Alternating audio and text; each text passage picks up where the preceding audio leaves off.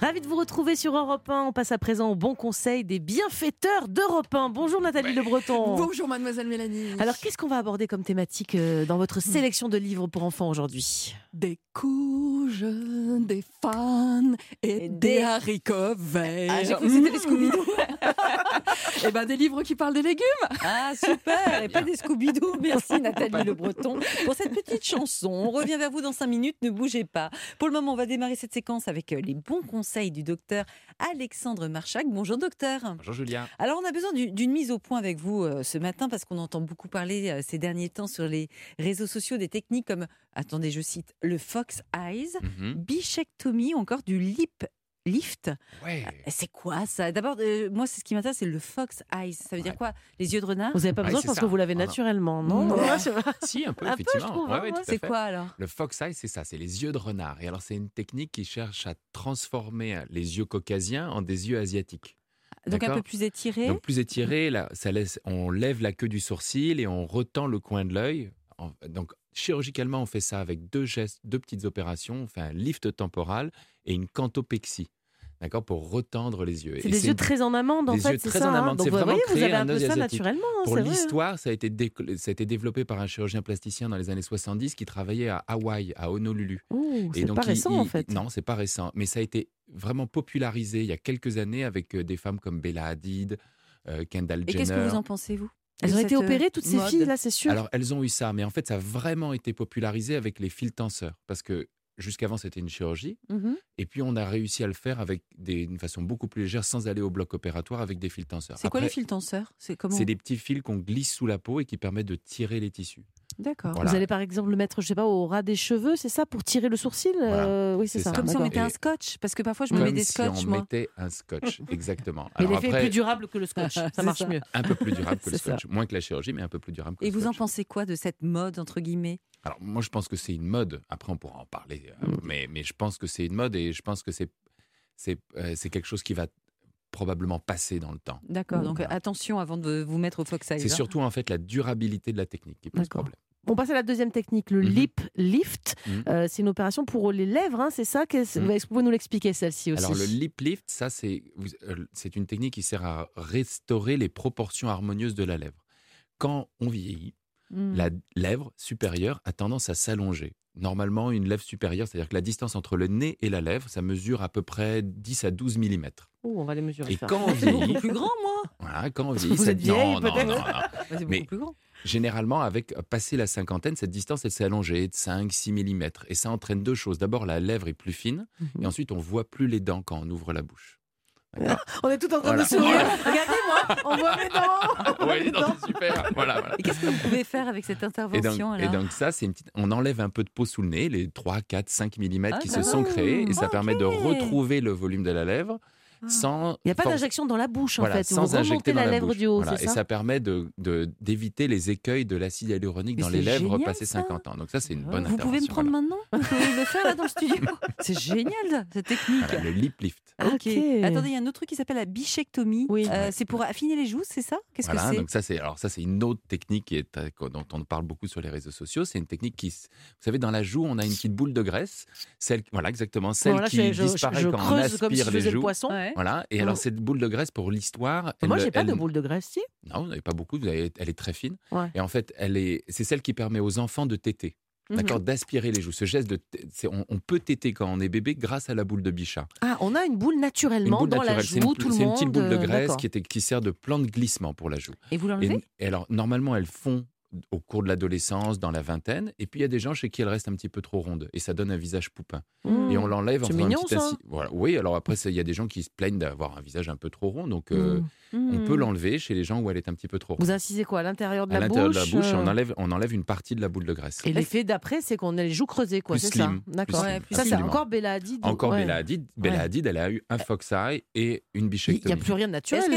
Elle a pas fait de lip lift Et une rhinoplastie. Elle Elle n'a pas fait de lip lift Non, elle n'a pas encore fait de lip lift, mais c'est parce qu'elle n'a pas encore 40 ans. Exactement. Ouais. Voilà. Et alors, si on doit faire un point, là, on, se doit dé- on Mm. doit se décider, à votre avis, parmi toutes ces techniques, euh, Je docteur vous conseille le lip lift. Ah, moi, je vais le faire, c'est sûr. C'est quoi celles qui sont in ou celles qui sont out, voire même dangereuses hein Donc on en parlait tout à l'heure. Mm. Moi, je pense que le fox eye, ça, a- ça a Mm. vocation à être out un jour ou l'autre. D'abord parce que c'est vraiment une appropriation culturelle de l'œil asiatique qui veut. euh, bon. C'est vraiment une chirurgie transformative. Et il y a des très bonnes indications, mais probablement, certainement pas pour tout le monde. D'accord? Mhm. le, la bichectomie, c'est in et out. C'est-à-dire qu'il ne faut pas en enlever trop, sinon ça, ça vieillit mal et ça donne On un peut laisser un peu de la boule, quoi, en fait, Voilà. pas toute et, la boule. Et il faut vraiment le faire chez des gens qui ont la boule de bichat trop grosse, passé la trentaine. Là où elle n'a pas évolué. euh, là, on peut y aller. Et alors le lip lift, moi je pense que c'est vraiment une chirurgie in parce qu'en fait ça Ah. correspond à un phénomène naturel de vieillissement et que ça permet d'éviter les écueils des acides hyaluroniques dans la lèvre. Eh ben, Bon, merci, bah, docteur. C'était clair. hein, super. ouais. Voilà. Merci beaucoup pour cette mise au point, docteur Marchak. À présent, c'est à votre tour, Nathalie Le Breton. Nathalie, l'alimentation et les repas sont souvent un sujet de conflit dans les familles, notamment quand il s'agit des légumes. Alors euh, qu'il faudrait au contraire réussir à pacifier l'ambiance et rester dans un esprit de réjouissance. Auriez-vous quelques livres en forme d'ingrédients miracles? Ah, mais oui, j'en ai, bah oui, parce qu'il faut mettre un petit peu d'humour dans tout ça. Et puis surtout, ne pas tout mélanger, les nourritures affectives, le cœur, les mamans hein, en particulier, avec leurs enfants. Et puis euh, le corps, la physiologie, ce qui fait du bien, etc. Je commence avec un excellent livre de Christian Volz, que vous connaissez, euh, qui a sorti ce livre qui s'appelle Un gâteau au goûter, Julia. Regardez ça, ce petit personnage. Et donc, lui, il va recevoir Mademoiselle Blanche et il a envie de lui faire un gâteau. Et là, évidemment, vous me regardez, vous dites, mais Nathalie, on devait parler de légumes. Oui, il Ouais. était question euh, de ça. Mais faire une recette, c'est pas toujours forcément simple. On met de la farine, il y a des grumeaux, ou alors c'est trop liquide. Alors là, il a des potes qui arrivent. Il y a un cochon qui lui dit, mais tente un peu la pomme de terre, par exemple. Ça pourrait être bien. Bien. Et ce qui est sympa, c'est que ce sont leurs, les trucs de leur mémé, de leur grand-mère. Alors le lapin, bien sûr, il dit, ah mais non, on va mettre un, un petit peu de carotte, ça fait du sucre dans le gâteau. Euh, effectivement. Et alors bon, il y a bien la mouche qui se dit pour la déco, euh, euh, le crapaud qui dit quelques mouches euh, en, déco là ce serait bien. Bon là il a été beaucoup moins convaincant. Et évidemment ce petit bonhomme il a pas du tout envie de ça. Enfin sauf que voilà il regarde cette histoire euh, ah puis ça sonne. Il y a mademoiselle Blanche qui arrive. Mademoiselle Blanche elle arrive elle hume elle respire elle adore. Mais dis donc ça sent la soupe ici. Mais oui c'est de la soupe c'est mon plat préféré. Et voyez quelquefois les enfants n'ont pas le choix. C'est ce qui se passe avec ce petit bonhomme. L'essentiel c'est que ça a plu Bah oui. à son aimé. Et évidemment il va se mettre à manger de la soupe. Non, c'est pas mal, Nathalie, parce que pour une fois, on triche pas avec les enfants en essayant de maquiller les haricots verts en frites vertes. Mm. Les sentiments sont un puissant moteur, mais quand ils grandissent, eh bien, les rencontres amoureuses les conduisent aussi dans les fast-foods. Oui, même si on est d'accord, hein, cette génération un peu plus végane, ils empruntent des chemins buissonniers. On en parlait avec Alex, avec ses propres enfants. J'ai un excellent livre de Noémie Weber. Weber, c'est sa première BD pour les enfants à partir de 8 ans. Ça s'appelle Jug Food Book. C'est sorti chez Gallimard. C'est juste assez excellent, une dystopie. Je vous propose de plonger dans un autre temps, une autre histoire. On est dans Malbouffe City, la ville des 500 000 fast-food. Ils sont tous gris, ils mangent tous de la viande à grossi à l'hélium avec des colorants, avec des acides. La tristesse, mais la résistance s'organise avec les, les léguminaux-trafiquants. Seulement, voilà, il y a un enfant des léguminaux-trafiquants qui s'appelle d'ailleurs Yassouf Ralatouf. Euh, et donc, son enfant va être euh, abandonné dans un fast-food. Ce gamin-là va devenir Pépito Biscuit. Il va grandir. Il va être dans la goinfrerie de super euh, friteuses géantes, etc. Et puis, quand même, dix ans après, donc il est complètement gris comme les autres euh, et il n'est jamais à satiété parce qu'évidemment, ces trucs-là, vous, n'avez, vous avez toujours faim. Et il va finir par retrouver son père. Il va être obligé de partir, non pas repartir, à la campagne. Euh, et là, heureusement, il va tomber lui aussi sur une dulcinée qui lui fait goûter un fenouil et il va être transfiguré. C'est un petit côté Grestock qui devrait plaire justement euh, aux préados et aux ados. Et euh, voilà, surtout, ça leur donne de l'esprit critique. Et avec les ados, ça marche. Sur notre société, sur le capitalisme, l'individualisme, Big Brother, Big Brother et compagnie. Wow, c'est vachement intéressant ce bouquin, hein, euh, Julia.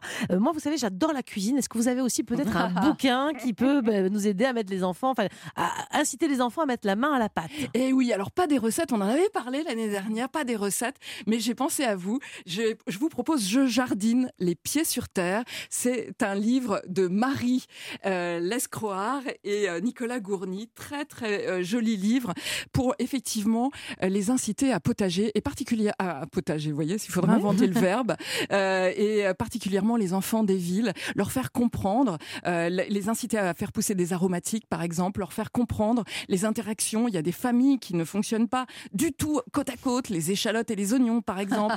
les, vous avez le qui est excellent à côté des courgettes pour empêcher euh, les limaces et les pucerons et ils vont être trop contents de faire pousser ou leurs patates euh, dans, dans un tonneau ou quelques radis. À l'école déjà ça prolonge aussi parce que dans les écoles on fait de plus en plus ça et ils sont trop fiers d'arriver à manger leur production. Et ça c'est un bon truc, les inciter et puis c'est rien du tout aujourd'hui dans un appart de faire pousser euh, des petits légumes même si Je on a un tout petit bout de potage, tu potages, il potageons, potage, nous il potage. potageons. Oh là là, merci Nathalie. Merci. Merci beaucoup Nathalie. On retrouve les références de ces livres sur europe1.fr et toutes vos recommandations lecture dans les box noticéauton.fr.